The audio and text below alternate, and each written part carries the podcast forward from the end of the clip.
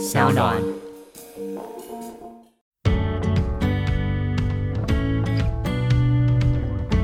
我们两个今天就是来大爆料的聊天，就是就是他回现场，你耳朵你听不到啊，不然导播会在那个副控讲说五四三回来，然后有讲话啊我就没有听到，然后回来也没通知我，我耳麦就没声音呢。嗯，可是刚好前面有个电视机，我对本来趴在那边，因为进 VCR 嘛，我就趴在那边，因为我都播很晚，都播夜线，我就趴在那边，然后突然哎，怎么就立刻回到我现场？我赶快起来说。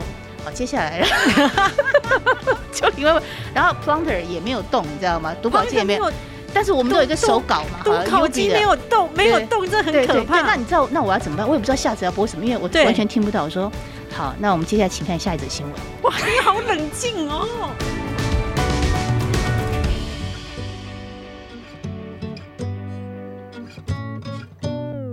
欢迎收听黄大米主持的米粉汤。很多时候呢，人生需要贵人，而那个贵人呢，可能就是一句话就会影响你的人生。那我今天呢，邀请来的来宾呢，他曾经讲了一句话，他影响了我的人生，但是他从来不知道他是我人生当中的贵人。今天我邀请来的来宾就是知名主播薛凯丽，凯丽好。Hello，大家好，大明，大家好。令我很惊讶，就是我说你我说了？什么话？你有一次啊，在采访的时候受访，然后你说：“哦，我今天国语可以讲的这么好，都是因为白银老师，是因为白银阿姨教我国语正音，才可以让我上主播台。然后我真的很谢谢她。然后，因为我当时有一个困境，就是我本身是南部人，然后我的国语一直不标准。”我就非常的痛苦，因为我每次去电视台就是试镜或者是甄选的时候，主管都会跟我说：“你是一个很有企图心的女孩子，但是你的国语跟你厚道的下巴会阻碍你的前程。”什么？你有厚道没有？看不出来。后来有做牙齿矫正，有比较好一点。然后我我当时很痛苦于，就是说，诶，那我国语不好啊怎么办？就就是因为我听到你受访的过程，我就去找了白英阿姨了。对他是我的人生贵人。啊，你那时候在那边学国语学多久？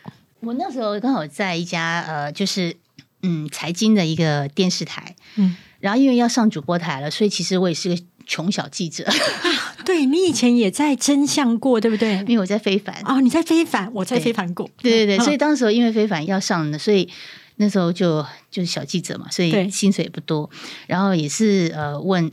呃我们一些的前辈他说：“那你去找白阿姨，因为他专门负责训练主播或记者。对其实我也是南部人，我是屏东人，啊是我以前也支持不分。真的，然后后来这这真的不能怪我们，因为我们邻居又这样、啊，对，就这。样，所以你才有在地感嘛。嗯，然后后来那我就下了班，然后一一三五去他家，他一个小时收我两百块钱。他为什么给你收这么少？因为是家教班吗？对，一对，因为他看我就是他觉得我很有心，那我跟他，那我真的也很认真选，因为当时候我就要从非凡要直接要上主播台，所以我有把我的处境跟他讲，哎，讲处境，就是你知道那个处境，就是我觉得已经快要濒临危险了，那所以他看到我很焦急，呃，他就跟我上一个小时，每天叫我念报纸，可是我。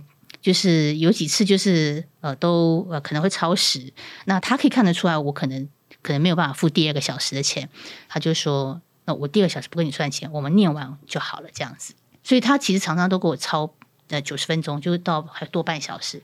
所以我结婚的时候呢，我也邀请他来，然后她是单亲妈妈，那我看到她很坚强，然后她的两个儿子非常的优秀，然后他会把他事情分享给我听，他就像我一个嗯长辈一样，就像阿姨一样。所以我结婚会想要找他跟我一起来直播新闻，当时还没有直播，但是我那时候电视台老板说来我们来 live S N G live，我就想找他，然后他也很关心我，就是我一路上以来，就算没有跟他长期联，可是就是对，然后嗯，他也不是八卦的人，所以我很信任他。我觉得大家都只看到说我们的呃光鲜亮丽的一面、成功的一面，可是可能都没有想到一件事情，就是说。你看哦，你要上主播台，大家都会觉得你应该是像喝水一样简单就上去。哪？有？才没有呢！对啊，我那时候就算我到 TVBS，呃，因为后来从非凡就直接 TVB 他们说希望在应征主播，也是我之前嗯一个也是个电视台，他就说薛小丽 TVB 也在应征主播，你要不要去试试看？我说怎么可能？T 台应该不缺主播。他说真的，你看要打广告，所以我就把我的袋子又寄过去。我那时候我刚好已经在非凡，已经在播那个 part time 的主播了，就每天下午间播，对，间播就是每天下午直播个半小时。那我想就传过去，所以他们就请我过去。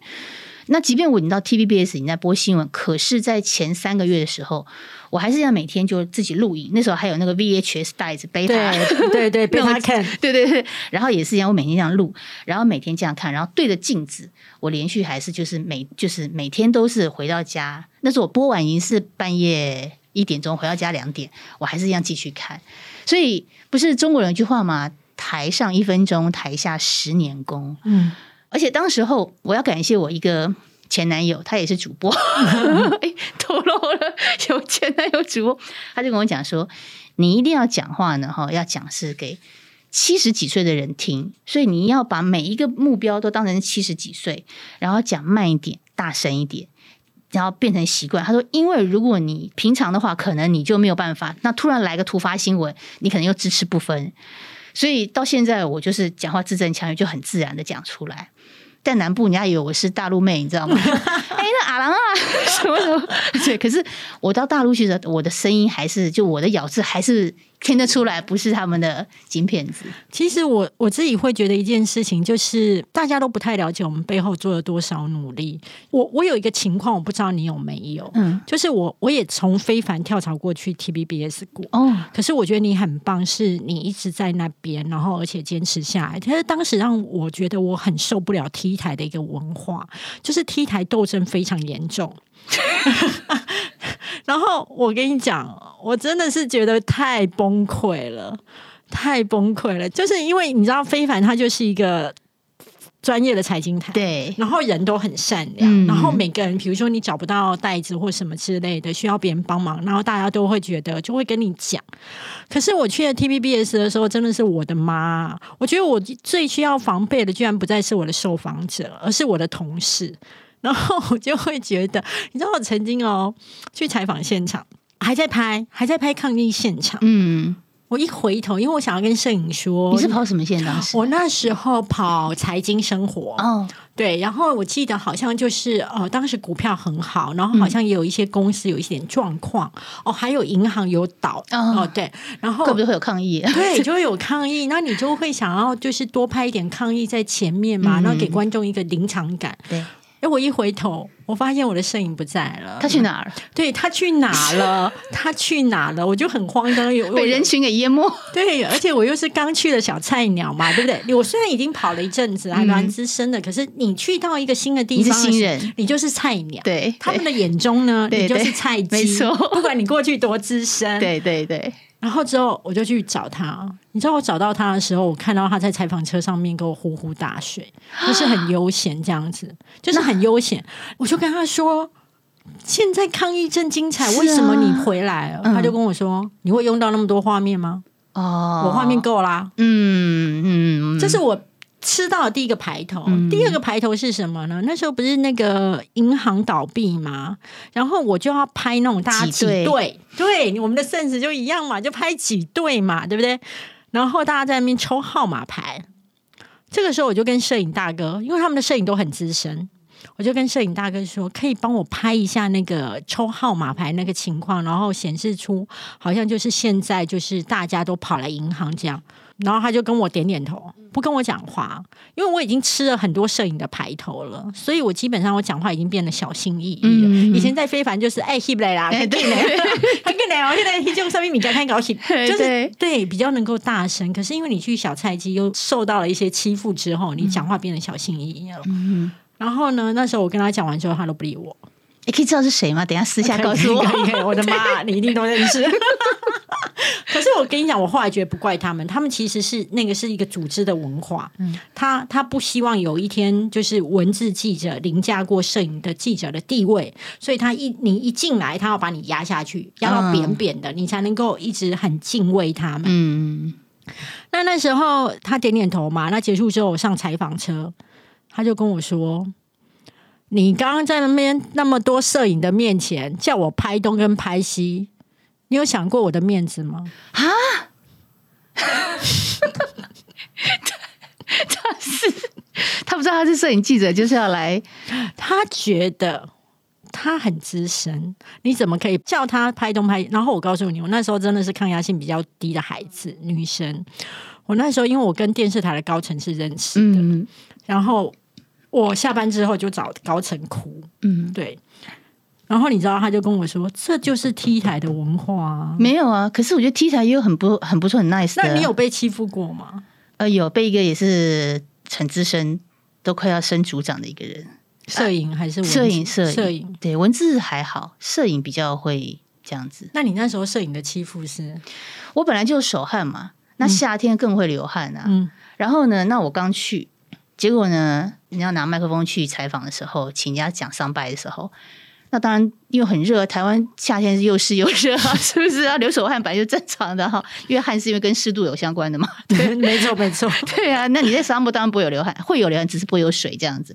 然后后来他就说：“哇，他他第一次去啊，然后好紧张。”我现在想，这什么好紧张？天气热又湿又又又热，你不会流汗吗？那你不是想你全身都湿，那你是不是比我更紧张？但我能说这些吗？你不能啊！对我不能，所以只是后来我听到，我觉得这很很荒谬。我本来就有手汗的问题，然后你却把它写成说是跟人家乱讲，说是因为我很紧张。那我很紧张的话，照理讲，人家全身都湿透了，前前胸贴后背啊，可是没有啊。那反而你前胸贴后背，所以你是不是要见回想起来，你是不是比我更紧张？可是我觉得，那你这样子，你被他们整的情况算很很轻微。你知道，因为我那时候就真的就是去跟我的那个电视台的高层聊。那电视台的高层其实他以前也是 T 台很资深的记者，一路爬上去，他就跟我说：“哎、小姐，你知道这个就是 T 台的文化，以及外加一件事情。”他说：“我以前在跑党政的时候，那你知道跑党政新闻的时候，不是都是很临时的开党团的记者会吗？然后他是党政记者，就临时就是跑去嘛，就带着摄影记者跑出去的时候，那就变晚到了。摄影记者呢就没有办法卡在前面的位置，嗯，对，他就整个拿起摄影机放在头上嗯，拍嘛。哇，好厉害，对，然后因为这样子，第一头很重，第二手很酸，对，他就跟我说：“你知道上去之后，他说上采访车之后，其实 T 台是这样嘛，就是说文字好像是坐前面嘛，好像摄影坐后面。对对对摄影都在后面，摄影坐到后面。立法院的话都这样，对，因为后面的位置比较大，还可以放摄影机，然后文字记者坐前面。嗯他说那个摄影记者啊，直接就从后面踢前面的椅子。干嘛？他就说你你发这什么时间？你知不知道我在那边拿的很酸？你什么意思？那你要不要？那你要漏新闻吗？你如果不想来的话，我请组长随便再排另外一个啊。没办法，反正他不知道他是记者吗？他知道，可是他就是那时候，哎、我好想知道这人谁啊！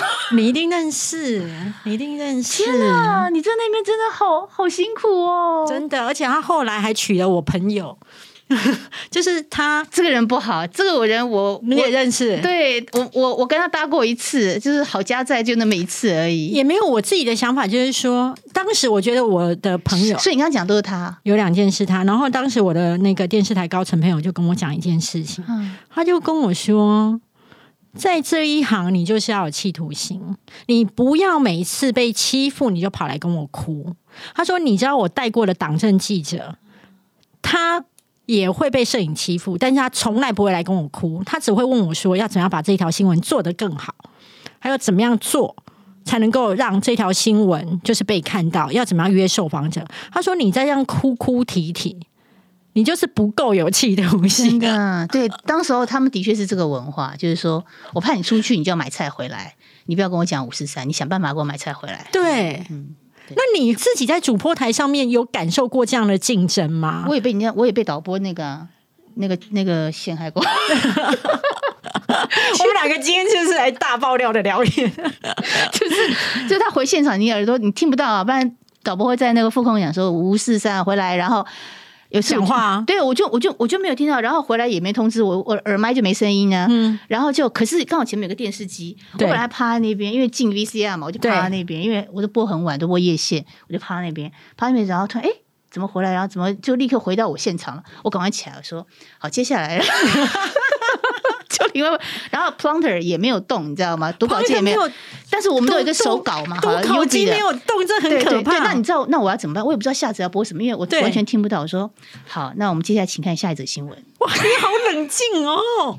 不然怎么办？就有时候可能这这也是谢谢白岩阿姨，因为她说有的时候可能她要你缩稿啊，或者说呃时间不够了。好，整点新闻他会叫你，哎，赶快就就念一句话，只剩十秒了，只只剩二十秒，赶快说稿。你不能把那个稿头又 又重新念一遍。说好看完之后，我们来看一下下个意外事件，就直接说。对，所以我就可能就是常常发生这些意外。可是我问你哦，像你这样危机处理完了，就是说哦好，因为其实他五四三二一进来的时候，其实你没有听到，所以其实整个是从那种放松在看 VCR，而且驼背，还这样拖拖着下巴，你知道吗？整个整个画面都出去，因为我有录影嘛，所以我回家看说，哇靠，真的是真的，我整个是这样。后来我在回来的时候，我立刻就跟导播说，导播导播，你有听到我的声音？哈，编辑编辑，你们听到我声音？然后他们就后来调整一下，我说我听不到你声音，那。这些东西我相信主控是都录下来的，因为主控是一定会录副控的东西，所以我不怕是我的问题还是谁的问题，但是这个问题一定要说出来。所以我说我听不到，我听不到。我说那下一段要播什么？不播我就我就直接念稿头喽。那我念稿头的话，你编辑可以去播我我要进的那个稿头新闻嘛？所以我就觉得。我我不是我还是会把它完整播完，但你们要处理这个问题，要不然你就找一个什么工读生。哎，我觉得你好聪明哦，因为你其实这个时候还特别在讲出来的时候，其实是要去证明这一次的失误是意外哦，是意外，以及不在我责任在我手上。还有我已经在 double check，我下一层会不会有问题？而且现场有 FD，你知道吗？嗯，所以有个 FD 是他他一定听得到，所以如果他想要整我的话，FD 可以告诉我说，那下次请 FD 跟我讲。我就说，那不然你跟 F D 说，下次要播什么新闻？那如果 F D 听得到编辑讲的话，他一定副控是所有人讲话他都可以听得到。那他劝我，比方说米粉新闻 之类的啊，Slug 是这个东西。对，那我就说哦，下次要播米粉米粉新闻这样子。那你就会自己拿出来。你会不会觉得，就是在新闻圈工作虽然非常有趣，但是也会有一种情况，就是你会不会觉得有时候不知道能够相信谁？一直以来都这样，所以我才会。身中很多箭，这样子，然后还傻乎乎的，人家可能把你卖掉，然后你还是帮人家数钞票，这样子，真的，真的。可是我自己后来有一次看到你的新闻的时候，我那时候就觉得，天哪！我如果有机会，一定要访问你，是因为我那时候看到你已经去当护理师，去考上了，然后我心里想说，你是疯了吗？我我真的第一个念头就是，你为什么你觉得我当护理师疯了？我觉得护理师这个行业很神圣，也很。辛苦，也因为非常辛苦，我认为一个在主播台，而且是知名主播，他有太多职业可以选择，他有太多可以挑工作的机会。嗯。怎么会去愿意选择这么辛苦的工作？因为你知道，在新闻圈，我跟大家解释一下，记者还要那个跟面一直跑新闻啊，然后可能就是下大雨什么之类的，然后就是会比较辛苦。对对，还要还得把全身都要淋湿。对对，没错。可是主播，大家相对来说会觉得他比较轻松，而且就是漂漂亮亮，然后不用风吹日晒雨淋。对，还有身份地位都比较高。对对，然后配也好。嗯，对，现在可能不一定了。现在配没有好，现在配没有好。现在现在现在播报一节可能两百块、三百块而已。以前 T 台可以播报一节到七百，我印象中好像是。对，我就会觉得说，你是一个这么有选择的人，然后你居然愿意说 OK，你重新去考试当护理师，为什么你会愿意这么做？好，这个嗯是这样，因为当时候我刚好婚姻就是结束了，然后很多事情，那我就想说，哎，那呃还是要继续为母则强，要抚养小孩嘛。小孩的抚养权是在您身上，对，监护权在我这边。对，那抚养权是两方都有，OK，监护权在我这边。然后那这个爸爸就就不见了，这样 OK，对。所以我觉得，呃，既然他是一个生命，我们就要要为他负责到底。好，不管怎么样，那。我当时候就像您讲到，就是说，哎，对我做媒体人，其实我可以做很多很多的东西，可是这些东西在我的领域当中，可能都要去应酬啊、social 啊，那我无法顾到家里面的的事情，所以我在想说，那我是不是可以就是做一份比较专业一点，然后同时他不会受到任何年纪的限制，然后还可以照顾到家人？那灵感从哪里来的？嗯，这个是我去一零四，然后我就看到一个。一个特助，他说找特助，他说这董事长年纪很很老了，所以需要一个呃医护背景，主要是护理师，然后呢可以照顾他。然后那当时我还在补习班呃打工，就是就兼课，就是说我想多赚点钱。然后呢，我从儿美一直到呃外商公司的金色证书啊，什么多业我都兼。好，所以国中、高中什么我我都教过，好厉害。对，那时候就想说。因为那时候在打在在做呃官司嘛，哈，对对，在跟前任在做这个监护权，所以其实你没有办法好好去做正职的工作，所以当时就是这个去兼行销顾问，那个去兼公关的这个媒体公关的顾问，然后那再去打一些就是英文补习班的，那我就都兼。那我就看到，哎，我们刚好一个呃国呃国中文理补习班的一个班主任，他也是二婚，二婚的女朋友呢是护理师。然后就发现说，哎，好像为什么大家找护理师？觉得啊，护理师可以照顾家，也可以照顾另一半。那后来我就又看到一零四也这样，所以我才想说，那刚好我的小学同学，他姐姐刚好也是念护理系，然后现在在阳明，然后也是做教授。嗯，那嗯，所以我就想说，那先念念看好了。后来我就觉得说，其实想念个比较专业一点，而且他不会有退休的年限。然后，所以我就去。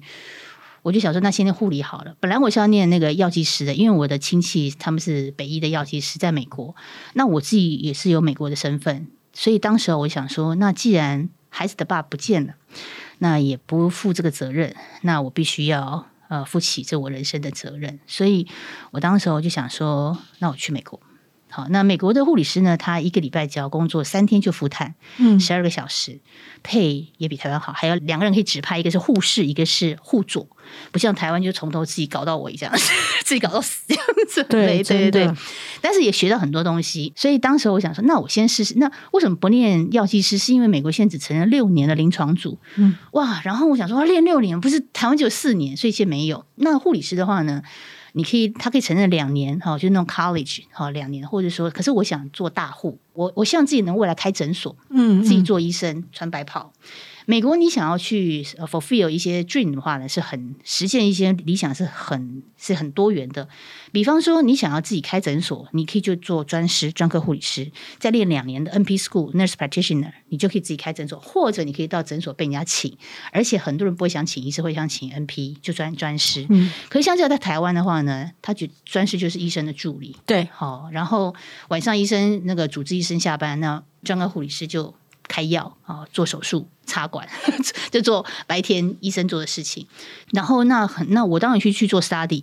然后再来就是我看到，就是美国的一零四，类似像台湾一零四的内行护理师呢，是的需求市场需求度是药剂师的三倍。嗯，所以我这样以 CP 来讲的话，哎，那我去念护理师的话。我可以先，比方说，我快一点，两年或三年我就可以毕业，但要很拼呐。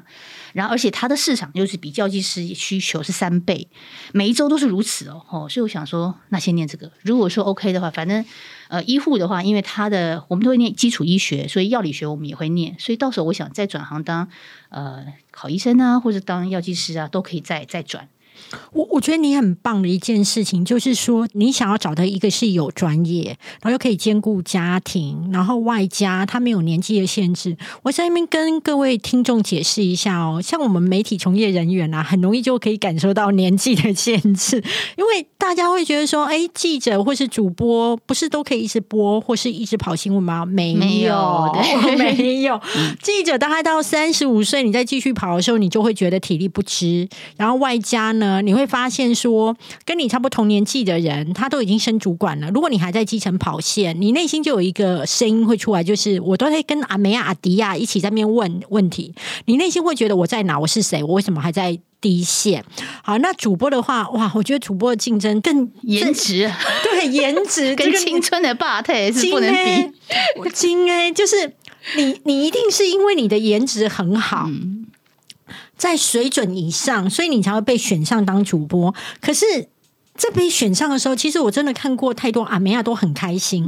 可是大概过了三十二吧，就不太开心了，因为他就会开始感觉到就是那一种后浪，嗯，越来越漂亮，嗯嗯嗯，然后自己所有的不论是医美干嘛的努力都没有那种上帝所创造的胶原蛋白来的棒。对对，所以我们都可以感受到那个年纪。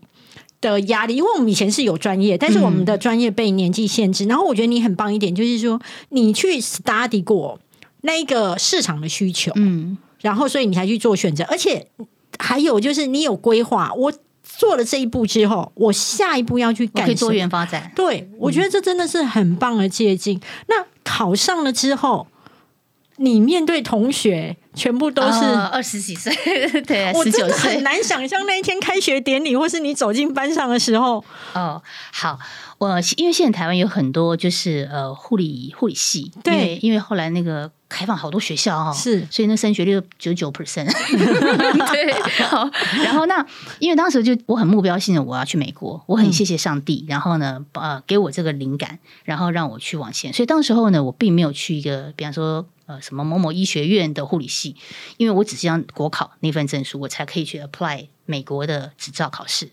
他不会管你是台大第一志愿还是最后一个，最重要的是拿到国考的执照就可以了。你只有台湾合格，卫福部给你就可以。对，所以当时我就想说找一个呃最容易进去的。然后呢，因为我觉得呃哎，我喜欢你这种策略性的选择，我觉得很棒。对，因为你是你是目标导向嘛，那过程呃就不用去看过程，因为因为它不是你人生最后一个学历。嗯，所以我跟你，所以当时我想说，哎，你要不要呃再来念什么？去去考一下什么什么某某什么 medical school 啊，或什么的，就是医学院的护理系。我说，我说不用，不用我说我可能最后一个学校可能是 John Hopkins 嗯，呃或者 Harvard。对对对对对，我随便打比方了哈，我会希望我的目标是更更更上阶、更上位的一个这个，嗯因为毕竟之前在美国也拿过学位，所以对我觉得又是专业的东西。那所以呃，它不是你最后一个学历，最后一个学历才是最重要。没错，那呃，因为当时我就选呃南部学校，当然这南部学校因为它历史很悠久。是所以，而且它在南台湾的势力是非常大，在各个医院都有。因为学姐们多，对，然后而且你要去实习，所以医院里面的话呢，哦，一定要是你这个学校的学姐，甚至护理部的主任，好或督导以上都是你们学校。我上礼拜才去那个回母校演讲，我这个也是跟一批五专，因为我们是五专跟大学合并，也跟五专讲说，你知不知道为什么要选？当时我要选这个学校，是因为台湾南台湾势力之大、很棒，很聪明，对，所以我当时候就是那样实习才可以，就是你知道会有，比方说，哎，你是哪个学校？哦，学姐哈，那而且像我这种年纪，我去实习，我也是叫学姐。她即便是二十几岁，那很多人说，哎，不要不要不要这样讲。我说没有，你是我的前辈，你在我前面学习，你知识比我丰富，临床经验，你就是我的学姐。好，术业有专攻嘛那那这。样子，你在开学第一天走进去的时候，你有压力，或者是你那一天有特别要穿的，就是更年轻或什么的，我跟你讲融入吗？因为太多那种就是护理系的大学，所以当时候呢，我是先进进修部，对，那进修部之后呢，然后我才呃，我后来进修部是跑日间部去，因为日间部可能他的课开的比较少，大部分可能只是想要呃完成他们一个学业。可是我是要考国考的，所以我必须要去日间部跟这些二十几岁的人一起去拼，而且那时候呃 midterm 就是期中跟期末是。两三个老师联合命题，他这个这个年级可能有两，比方内外科就有两个老师教，所以两个老师联合命题，那一人出一半，所以那我觉得很棒，因为这是否国考。可是夜间部就进修部的话，他们就是以前夜间部，夜间进修部的话，他就是就是教你的老师命题。那我觉得这个对我国考可能会，我觉得 呃，可能我会比较担心一点，没有说不好。你会担心准备的不够啦？对对对对对，那我我是真的希望就是能够跟呃年轻人一起。那回到你刚刚您的问题，就是说一进去那我就要跑堂。今天跑甲班，明天跑乙班，后天跑丙班，好就跑跑跑跑跑，然后进去后永远没有位置坐。可是我要坐第一个位置，因为我要录音，我要听老师。好天哪对，那永远是永远哦中间第一排永远都是学霸，好他们坐，那我就坐边疆，就是最右边跟最左边，因为我们一个班是六十多个人，嗯好六十多个座位，那我觉得也没关系，好，即便我是最右边，然后已经斜视了，就已经显斜了，但是我就觉得没关系。那呃呃，还有很多人就看到我一进来，好，都以为我是老师，好，然后他说：“哎、老师，你那东西给饭？”我说：“没有，我是我是那学。”那有些人也说：“哎呦，这个学姐是不是被当掉好多次啊，在重修，你知道吗？” 但我跟我自己讲，不用不用担心，因为我是来学习的。两个礼拜之后你就知道我是谁了，因为就有小考。对，小考是不是就有那个小老师会登记分数？那你为什么要在乎别人眼光？你来就是来学习的。那当时候呢，我有拉一个进修部的同学说：“哎，我们早点毕业。”可他们就说：“啊，要跟日间部那几个十九岁、二十几岁一起屁孩那个。”我说：“你是来学习还是要交朋友的？” 对我是来学习，我是要听老师讲的。我为什么要做第一排？因为我想跟老师做互动。比方老师会丢问题，那现在很多学生他不会回答老师问题，都是我在回答。那回答错你也不要觉得不好意思，因为你就是来学东西的。然后所以当时候我就是嗯、呃一直跑，然后那当然有时候还要技术技术要考试，那你要找 partner，你还要分组。那永远呢，你知道每次一个一个新学期开始，我一定要找三个人，好，因为我都不认识嘛。第一对个副班长，因为他要点名，会会又跟到我操性成绩；第二个学艺股长，他买书；第三个小老师，因为他要考试。我只认识这三个人，赶快换赖。第一件事，我就先冲进去。好，那老师因为我们都有 email 信箱，所以我就是每一班，然后呢都一定要这三个人一定会要，其他人就不用认识了。那通常像我们护理的话，会需要呃写个案报告、个案分析，好到比较二三年级比较高阶的课的时候要分组。那我永远是被丢到一个很烂的组，就是不念书，哦，可能就是功课很烂 那一组。对啊，因为因为你不是他们班的那个就是主要的成员，所以你只能够捡破烂、啊。对对对，说的好，就捡破烂啊，对对 对没有人要的组啊，班上最混的组啊，，但是你知道吗？哈，我觉得你要转个念，好，因为他们呃不太在乎成绩，对又不太勤劳，对好，所以呢，我需要分数，因为我需要分数才能提前毕业。所以当时我觉得太好了，都我来写，都我来讲。好，那我最怕什么？就是呢，有一次跟一个隔壁班的学霸，哇，他就是意见多，然后资料也找不全，我觉得很难搞。我觉得不如就我全部来主导好，因为为什么？因为我在写所有的个案报告或是这些呃。题目的时候，我会去直接问老师怎么写。可大部分的那种年轻学生，他不会去问，他就觉得哦，就听听。但是我全部因为我都会录音嘛，哈，然后我就问老师，哎，老师，那我第一段要怎么写，第二段怎么写？因为我需要分数，所以我要问的很清楚。然后呢，那我就知道哦，我就发了我这个方向去写，去找资料就好了。那我觉得，呃，我们都是媒体人，文字各方面也不会差。在我 present 的时候，也是我 present，嗯，所以老师都非常 enjoy 听我在 present。简直是赏心悦目，还有悦耳。没有了，没有。就我我觉得后来反而跟这些比较功课 不太在意的一些学弟妹们哈，反而变成好朋友，因为他们爱玩嘛。好，可是他们也很好，他们会什么事通知你说，哎，学姐，那个等一下我们要要换教室了，记住要去那个教室哦。好，因为我帮他们，我帮整个组拉高分。你看，就像你刚刚讲捡破烂的组，那个分分数可能四十几分，他们只期待自己大概六十五了。对对对，但是我一帮他拉拉九十几分，他们会很感谢得哇你，这是天使，天天上使，掉下来的天使中乐透是不是？所以呢，后来到了呃第一个学期，好，就那个时候我到日日间部开始拿课的时候，因为大家不认识，后来就传遍了所有其他班的、然后每次只要我进班，他说到下个学期之后，然后我们说，哎，我们来分组，然后其他很多的学霸说。学姐，你组找好了吗？你你如果还没组，到我们这组好不好？然后另外一组说就是口碑 好评传出去了。对，类似，因为他们知道，因为因为 present 过了，老师还会讲评。老师生讲说，诶，那个凯莉这一组的话，有没有留一个就是 sample，有没有 PO 在群组上？我说有。他说，那大家如果其他组不知道的话呢，我们就参考凯莉这一组。我我觉得你很棒一点是说，我觉得很值得大家学习，就是说。即便是在一个完全都陌生的环境，你会立刻策略性的知道你要先去认识谁才可以求生。再来就是你完全就是实现了一种你的信仰，让你了解到就是转念，就是捡破烂的主没有关系，我来做，然后之后把大家都拉高了之后，大家感谢我，口碑传出去，甚至跟学霸反而会 K K，因为他们要主导性又强，哦对。对，然后你你又变成你又想说好，那我要随和，可是我一随和之后，我的分数就完了。嗯嗯嗯，所以我觉得你真的好棒哦！就是、你知道他他会越说越像我，就真的跟学霸那一组，然后就当时被老师就刁哈，那时候好像是要做卫教，然后那学霸就说，而且是隔壁班，因为我们是整个班一起拿呃选修课，还不必修，必修是同一个班，他选修就几个班写，然后那个学霸就永远低眉说。啊，早知道就不要选这个主题，那是我主题是我选的嘛。嗯然后他讲了这句话呢，我就立刻当天晚上，我一回到家五点钟，我就开始重新修。我就问老师啊，我就当下我就问老师，老师，那我错在哪里？你觉得我需要补充什么？我就是你越激我，我就会越做给你看的那种人，你知道吗？我懂，然后我就那天写写写写完之后，我觉得啊，七点钟，我觉得我写的不错。然后当然就 PPT 的话，就是我我也会就是呃，而且我觉得很多，我觉得这些老师都帮助我。他说凯丽，如果你不知道 PPT，我们医院刚好有，最近在做卫教，我传给你。因为老师看到我，我是真的是学习的心。然后而且就是老师他可能也觉得说，你为什么那么要提前毕业？我说因为我有年纪的压力，我要早一点哦去去去去美国这样子。那所以当时候就是我甚至要请老师帮我签名的时候，我都必须呃前半小时去他办公室等他，然后九十度的鞠躬，谢谢他。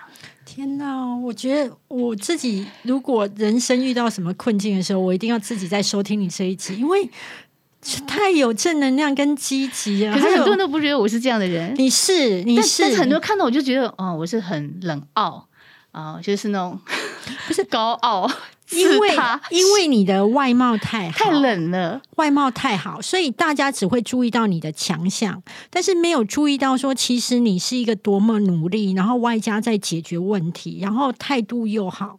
那但我我自己会在你身上还有另外一个感动、欸，就是。嗯，你知道，我们很多时候都觉得，我们这个人生可能就是我们在年轻的时候学会了一个专业，然后就这样。可是你，你是在这几年当中，你刚刚所有的谈吐都不是一般新闻从业人员有办法讲出来的医疗专业语言呢。然后，我觉得这个是很厉害的，等于说两三年内，你整个又成为了就是很专业的一个医护人员。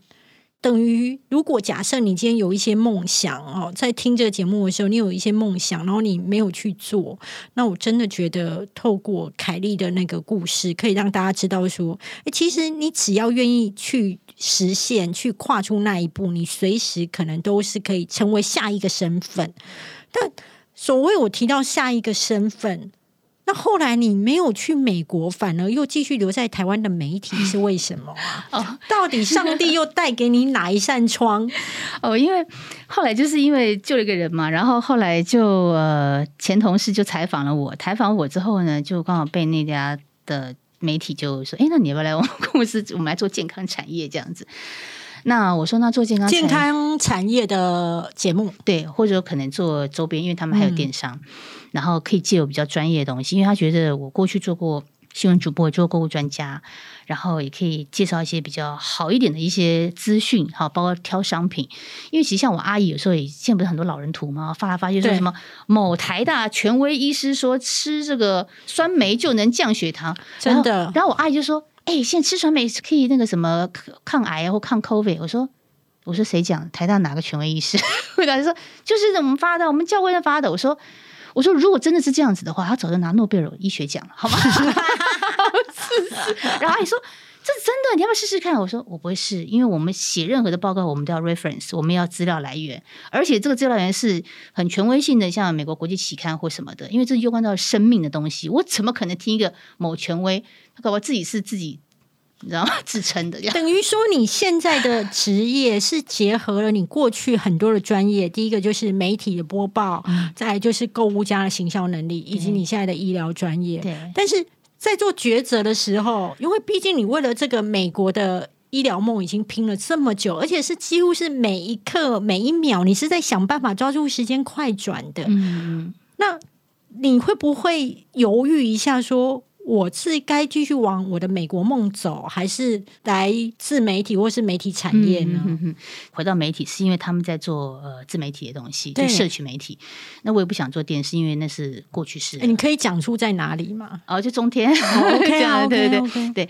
然后呢，因为中天哎，他们频道名称或就是节目名称可以讲一下，健康超给力啊，这样子健康超超给给力谢谢谢谢你这样打广告，一定的、啊，对因为我觉得你应该会把节目做得非常的专业又好。啊，没有没有没有，就就尽力这样。然后、嗯那那当时候也是会想回来，是因为我觉得哇，那回到台湾，那我的就像你刚刚讲的，那我的美国当时会想这些计划怎么办？对呀、那后来我一个朋友讲说，那你如果在医院里面，你只能帮助一两个病人，还是你可以就是借由媒体的一个呃发声，让更多人能知道一些正确的知识，打破网络的迷思，这样不是可以救更多的人吗？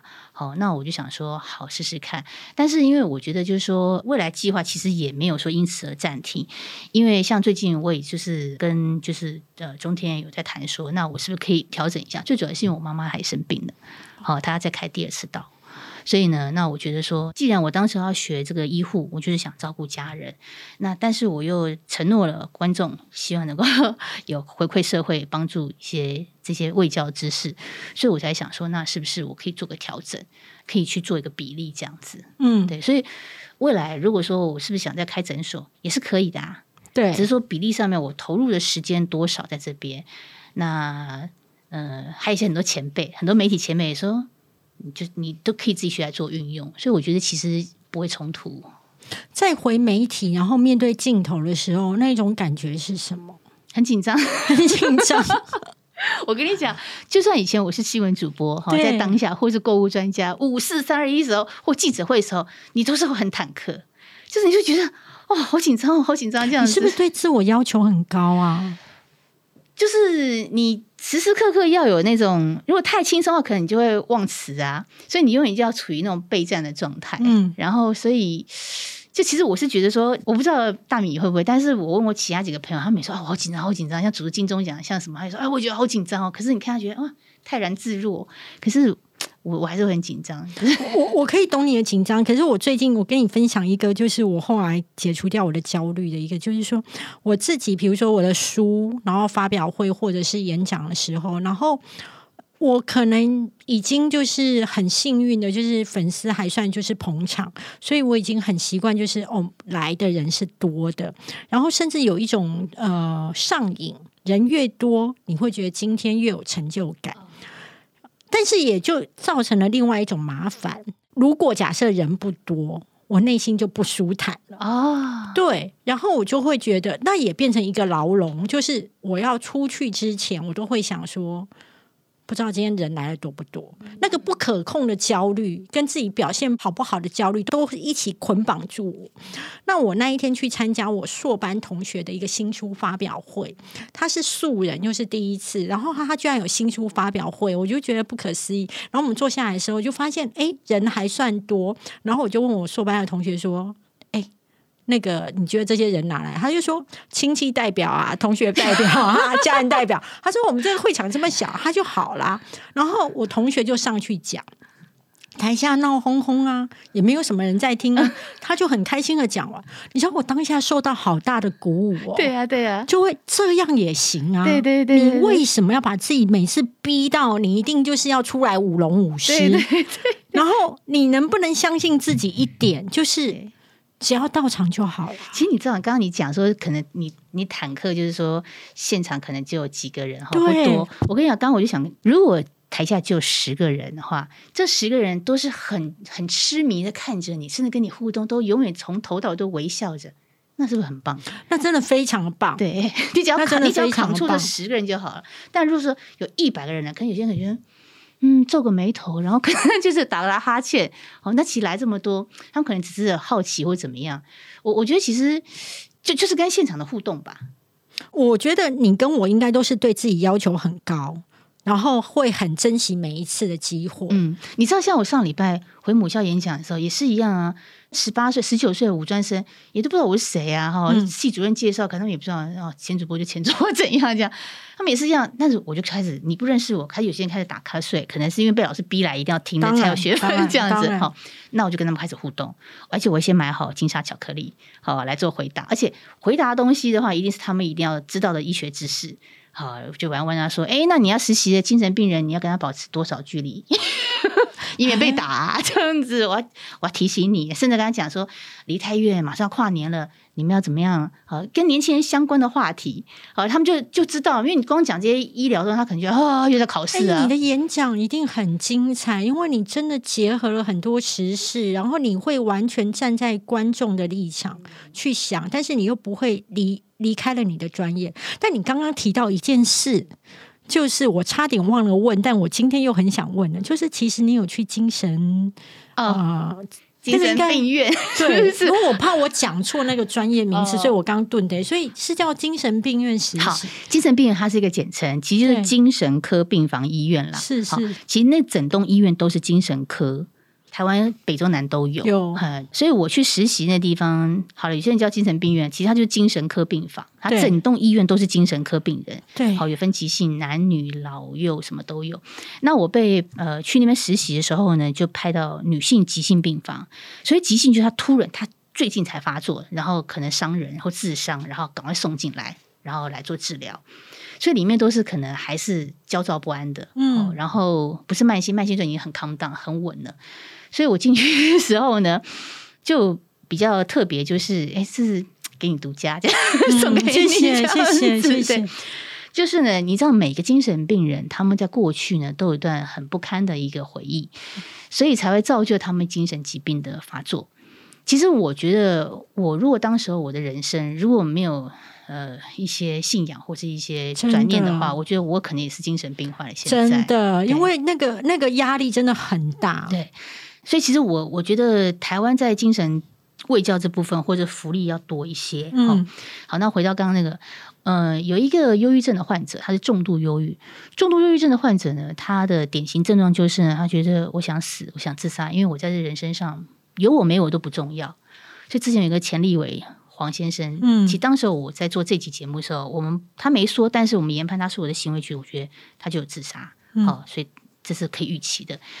只要有忧郁症患者，你一定要跟他提自杀计划，哦，就是你有没有自杀计划？不要避讳谈，你不要避讳，对，千万不要避讳，不要谈。对，东方人都觉得，所以那时候我跟这个医生呢在好像说。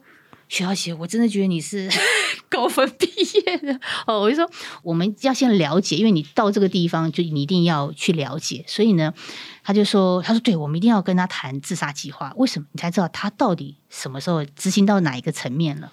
所以当时候呢，我就我就跟他聊哈。其实每个忧郁症的人，他都内心他都已经会有一个自杀计划。对他有，因为他觉得他他不想活在世上，在世上没有意义了。是多他一个人也不会怎么样，少他一个人也不会怎么样。那我去跟他提自杀计划，不会刺激他，不会不会更自杀，对不对？不会，他反而跟你讲说，对我想自杀。你可以跟他讲说，你想自杀吗？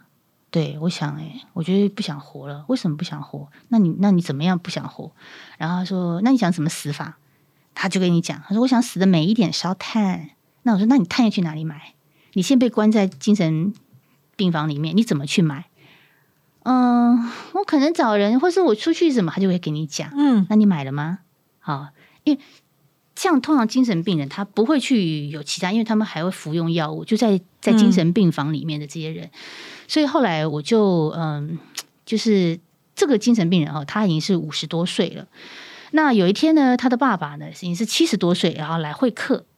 会客时候呢，因为你知道每个精神病人哦，他的那个病例是这么高哇，我都蹲在底下看，我就哇，我觉得他们的故事。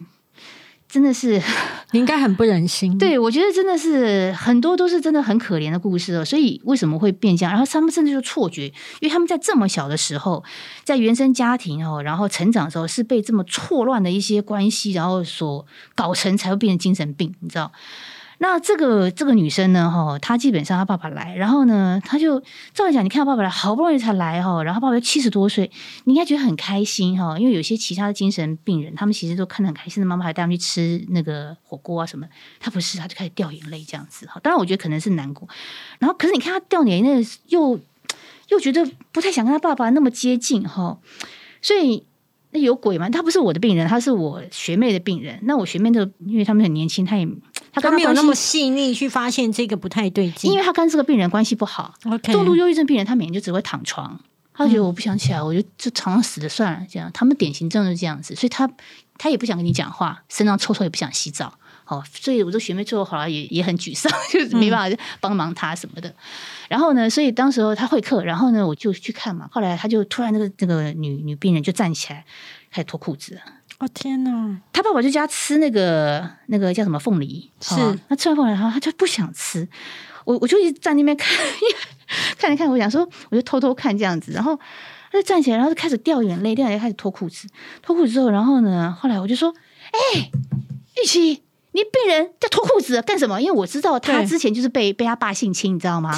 对，我就说玉琪，他爸要来伸伸魔爪，赶快进去跟学姐讲，你知道吗？然后呢，这次你赶快喊救兵，所以因为我们我们只是实习生，我们就说赶快叫叫那个学姐进来，好，然后学姐进来说：“阿贝，你不干嘛？啊，那边是随便冲啥 这样子，你知道吗？”他说：“没有了，我帮他贴胶布，接那个口皮膏，贴膏药。”他说他那个那个腰酸，他说。腰酸也不需要脱裤子啊，腰在这里啊，背哦，你那那是屁股啊，为什么要脱裤子呢？而且要贴也是我们贴，你男生跟女生授受不亲呢，她是你女儿，你不知道吗？我说哦，拍谁了？我不知道。这时候他的女儿哇哭，整个就崩溃大哭。那后来我讲一下这个他的病史哈，他的病史是这样子，他小时候呢，小学的时候二年级吧，好印象当中，妈妈就跟爸爸离婚了，所以爸爸就非常气妈妈。然后所以他爸爸就跟他讲说，你要兼任女儿，同时也要兼任呃，就是老婆妈妈的工作，所以爸爸随时要上他，好可怜对哦，所以他才二年级，二年级才小八岁，学二年级才，八岁，天啊好可怕，对对，对，他就觉得哇，可能要被他爸爸性侵。嗯，那但是因为他没有任何的生活条件，他必须要依靠爸爸，不然他他没有没有饭吃，他没有办法，他只能去配合。爸爸没有办法对他伸魔爪，然后这么小的器官哦，爸爸都要做那个事情，是多么痛。真的，再加上呢，还得要去，有时候要当妈妈，有时候那还照顾妹妹，妹妹更小，所以他错乱。然后呢，后来他妹妹呢，就就就也不跟他爸爸联系了。然后呢，还有个弟弟，弟弟也不跟他爸爸联系了。哦，只剩这个女病人。所以这个女病人，我就说为什么她不找？她说，因为她可能已经离离不开爸爸，因为爸爸会给她呃经济上面的资助。所以我觉得她是很很内心很纠结的，因为她又很渴望爸爸对她的爱。好，也许爸爸有时候很关心她，像父爱一样。可是要扮演他是另外一半，他要演变成爸爸妻子的时候，他又觉得很抗拒。所以你可以看到这个女精神病患呢，哈，她已经是白发苍苍了，然后呢，她爸爸更是一个是老老垂椅那样子哈，然后还都已经是哭哭干老人了，还叫他脱脱裤子，然后呢给他个暗示，然后我们就说，我说为什么你要脱裤子？他说爸爸叫我吃凤梨，我说凤梨什么样？他说凤梨就是要我脱裤子，所以他久久站那边就一直开始哭，他他他就是皱着眉头，我觉得诶吃凤梨很甜啊，应应该是很开心，爸爸在说赶快吃啊，正常的会客应该是这样，可是我就发现不对啊，所以其实我觉得哈，就是说精神病房里面哈，看到很多呃你平常看不到的东西，但你要了解他过去发生了什么事情。那在现目前台湾，在全世界有很多你看不到的一些精神病的一些患者，尤其在社区里面，那他们可能是不定时炸弹，然后那有些可能还受着伤。好，甚至我觉得像亲密关系当中很多伤，好，可能被呃前段感情劈腿，或是被家暴。如果我们的社会没有太多给他一些心理资源的话，他可能会没有安全感。就像我们伤口，可能你好好的哈，你碰你一下你不会怎么样，可是他伤口还没好，你碰他一下他也是会痛。真的，对，所以我觉得就是嗯，在内外产儿精工这么多科目的内外科当中，精神科这个东西，我就觉得它很吸引我哦。然后因为嗯嗯，他在心里面，他其实大脑出了问题。好，但是呃，出问题一定要去看医生。人家说，哎，那那吃吃药子，这样你浑水不会，因为它会弥补你脑内的一些就是分泌对一些化学物质，因为你缺乏。好，然后再就是它会让你很稳定。好，其实会想睡觉是因为想稳定你的心，所以不要排斥吃药。我我听到你这样子哦，因为其实你对于那个精神科的实习，或者是你觉得是给你很大的一个冲击，或者是让你看到很深刻的人性。我自己问过很多心理师或是精神医师，他们都跟我说，他们当时候会去念这个科目，都不是为了要去了解别人，是为了拯救自己。就是会想要了解自己的一个呃心理状况，然后想说有没有什么解放。我这样听的话，你会想要去多念这一方面的书籍，或者是呃往这个领域走吗？嗯，我觉得呃，我是有兴趣的。对我刚刚就有闻到这个味道，果然是对，因为我觉得东方人哈，对于亲密关系他比较保守一点，对他不太敢去分享。好，而且越亲密，他越不会去分享，因为他爱面子，或是怕会贴标签。那可是你越不敢去分，越不敢去面对的话，你的人生会受伤更多。因为学校跟家庭不会教我们这些东西，那朋友也不可能跟你分享，分享也不是针对呃正确的。